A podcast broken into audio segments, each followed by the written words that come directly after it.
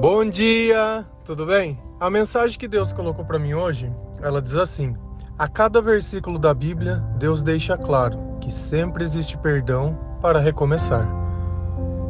Senhor, tende misericórdia de nós. Perdoa, Pai, todos os nossos pecados. Livra-nos de todo o mal. Nos afasta de tudo aquilo que não vem de ti. Nós agradecemos, Senhor, por mais esse dia, pelo alimento, pelas vestes, pelo banho. Aceita, Senhor, essa nossa oração. Dai-nos discernimento e sabedoria, pois nós te louvamos, nós te bendizemos, nós te amamos, pois somente tu é o nosso Deus e em ti confiamos. Eu acredito que se não fosse a palavra de Deus, dificilmente a gente conseguiria entender o que é o certo e o que é errado. Porque dentro da nossa natureza é muito mais fácil a gente sentir ódio que sentir amor. Muito mais fácil ter raiva que ter compaixão. É muito mais fácil eu pensar o mal que pensar o bem. É muito mais fácil eu descartar do que perdoar. E a cada versículo da Bíblia que eu leio e a cada mensagem que eu recebo, e eu não questiono aquilo, mas aprendo com Deus, não querendo dar a minha opinião sobre o que eu acho que é justo ou injusto, o Espírito Santo ele começa a trabalhar dentro da minha mente. E dentro do meu coração começa a nascer um novo espírito, uma nova vida.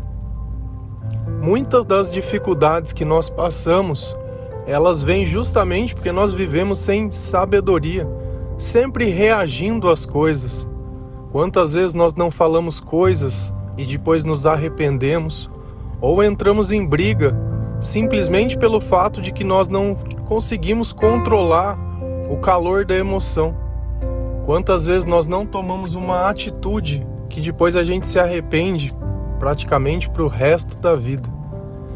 E se não fosse Deus, pregando uma mensagem de amor, pregando uma mensagem de perdão, dificilmente nós iríamos querer um outro caminho a não ser tirar a própria vida. E quantas pessoas assim não fazem? Dizem que o mal do século é a solidão, é a depressão, é a tristeza. Qual o sentido dessa vida se for para viver somente em dor, sem nenhum momento de paz, sem nenhum momento de alívio, sem esperança, sem perseverança, onde simplesmente eu busco a minha condenação todos os dias. E quantas vezes, quando nós vamos contar sobre os nossos problemas, nós simplesmente nos fazemos de coitado, esperando a pena da outra pessoa, como se a razão do outro fosse mudar a minha vida. A razão, ela não tem poder para nada. Porque o próprio amor, ele é tido como loucura. Se a gente começar a ver a mensagem de Deus, ela é loucura para quem não acredita no Senhor, para quem nunca sentiu o Espírito Santo, para quem nunca ajudou alguém que tivesse com necessidade, que não fosse alguém que ele próprio conhecesse. A loucura de Jesus é aquilo que aquece a nossa alma, é aquilo que dá sentido à nossa vida e é aquilo que nos guia a uma eternidade e um caminho cheio de salvação. E normalmente um povo, quando ele peca, ele peca o povo todo, porque os costumes daquela nação, eles todos foram aprendidos. Se você notar, quando você entrou dentro de uma escola e começou a aprender aquilo, não foi cada professor que determinou o que ele ia te ensinar ou não. Existe um plano.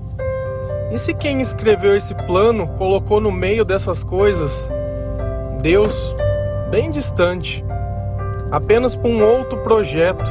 É difícil quando a gente aprende e não sabe, não consegue questionar. Qualquer coisa parece a verdade, qualquer coisa parece o certo. A mentira, ela nunca conta a verdade. Mas o que, que é isso que você está me dizendo? Quando você quer enganar alguém porque a tua intenção é mal, você vai contar algo para parecer que a tua intenção é boa e que é um acaso tudo aquilo. É muito mais fácil a gente mentir que contar a verdade. Porque quando eu conto a verdade, eu mostro a maldade do meu coração. Quando eu conto a verdade, muitas vezes eu mostro as trevas que estão dentro de mim. Mas quando eu minto, eu posso dizer que não é tão mal assim, que não é desse jeito. Tudo para que nós não possamos ficar com a culpa. Mas chega um ponto que o nosso corpo está doente, a nossa vida ela está totalmente destruída, a nossa nação ela sofre todos juntos por suas escolhas. E a gente vai lá na palavra de Deus em 2 Crônicas 7, versículo 14, e a palavra ela diz assim: Se o meu povo, que se chama pelo meu nome, se humilhar e orar, buscar a minha face e se afastar dos seus maus caminhos, dos céus o ouvirei, perdoarei o seu pecado e curarei a sua terra. Percebe que uma nação que peca contra o Senhor, ela sofre toda junta. E a solução também precisa vir de todos. Não basta um justo se arrepender no meio de um país inteiro de pecadores. E quando eu digo pecadores, todos nós somos, mas eu digo nações que simplesmente não aceitam Jesus como Cristo. E a gente olha o exemplo de Sodoma e Gomorra, que Deus destruiu pelo comportamento das pessoas que lá moravam. E às vezes a gente acha que tudo isso é coisa da Bíblia. Nós não passamos por uma pandemia, não passamos por dificuldade. Quantos entes queridos nós não perdemos? Não foi um tempo onde nós não podemos sair nem simplesmente para ir numa igreja. Tivemos que ficar presos, trancados, questionando se nós teríamos uma oportunidade de novo, porque muitos não estavam tendo, procurando um culpado, procurando um salvador. Como se qualquer coisa pudesse nos livrar da ira de Deus, como se tivesse um colete que eu pudesse usar, onde aquilo que Deus ter, determinou não pudesse acontecer. Existe uma arrogância dentro de nós que ela chega a doer. E não é à toa que essas coisas acontecem. E não é à toa que o Brasil tem se tornado um país onde Deus tem vindo em primeiro lugar. Não é à toa. Não é à toa. Talvez você não goste de ler jornais, não gosta de política, não gosta de um monte de coisa. Mas eu acho que seria bom você entender o que tem acontecido. Porque senão você fica vivendo dentro da tua cabeça. E eu vou te contar uma coisa. Por viver dentro da tua cabeça, preocupado com a vida dos de menos, que você vive essa prisão. Não consegue ajudar a si mesmo, cria muitos planos, mas todos são fracassados. Não consegue ter sucesso, não consegue ter nada, apenas observa as pessoas vivendo, como se a sua opinião ela fosse importante, como se a sua opinião fizesse diferença para alguém. Toda vez que comenta algo de alguém é sempre coisas desnecessárias, nunca agrega em nada, nada que fala. Simplesmente porque você não sabe o tamanho da graça que nós temos vivido. E eu tenho a certeza que esse momento que a gente passou foi um divisor de águas, onde as pessoas puderam estar mais perto de Deus, elas precisaram transformar as suas casas em um lugar de oração, porque ela já não podia mais ir buscar esse alimento lá. Ela abriu a Bíblia, ela viu que ela era pequena e que sem Deus não ia ser uma vacina ou não ia ser nada que ia permitir que acontecesse ou não. A nossa esperança ela estava no Senhor. E esse perdão e esse olhar o quanto nós somos maus e o quanto nós poderíamos ter feito bem e nós não o fizemos. Esse arrependimento. Tudo isso transformou a nossa vida. E esse perdão mostrou pra gente que nós poderíamos recomeçar. Mesmo depois de tudo que aconteceu, nós poderíamos recomeçar. E eu acho que essa é a importância da nossa transição das trevas para a luz, de nós para Cristo. E lá em 2 Coríntios 5, versículo 17, a palavra diz assim: Portanto, se alguém está em Cristo, é nova criação. As coisas antigas já passaram, eis que surgiram coisas novas. e nós precisamos deixar surgir essas coisas novas. Já não tem mais espaço para os velhos hábitos, já não tem mais tempo para ficar esperando quando nós sabemos o que é certo, mas continuamos defendendo o que é errado. Já não tem mais espaço dentro da nossa vida. Não sei mais quantas lágrimas você gostaria de ter, mas quantas noites você gostaria de perder. Mas em quantas mentiras você quer acreditar, mesmo sabendo que essas mentiras não vão te levar a lugar nenhum. Quando eu perdoo alguém, eu não perdoo pelos meus interesses. Não, eu vou perdoar porque eu vou ter que isso, eu vou perdoar por causa daquilo. Sempre que eu encontro uma razão para fazer algo bom é porque não é bom. O amor, ele não tem razão. O amor, ele não busca os seus próprios interesses. O amor é Cristo atuando em nós. Deus, quando ele nos perdoa, ele não fica pesando numa balança. Ah, ele já errou dez vezes, eu acho que ele vai errar de novo, hein? Não vou perdoar, não. Não, não, não, não. Esse não merece mais. Pedro questiona ao Senhor: Quantas vezes devo perdoar alguém? Sete vezes? E Jesus diz: Sete não, mas setenta vezes sete.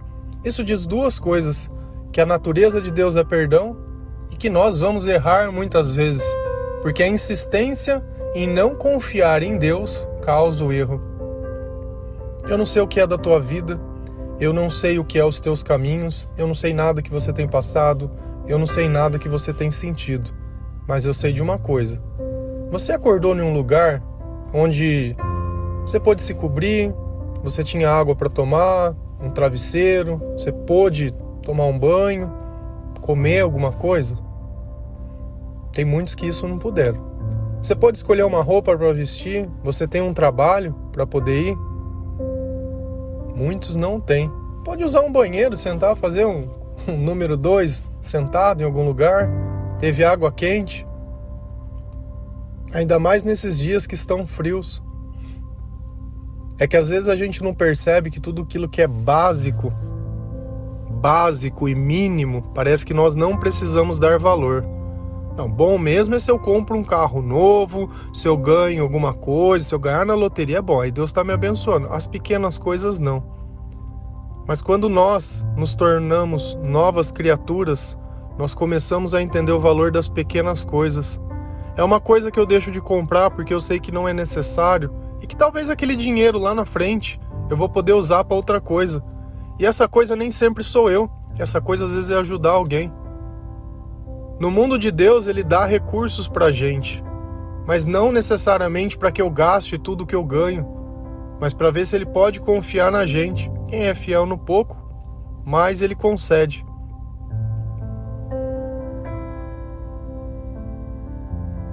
Todos os dias, todos os dias, todos os dias, eu falo e testemunho sobre o amor de Deus.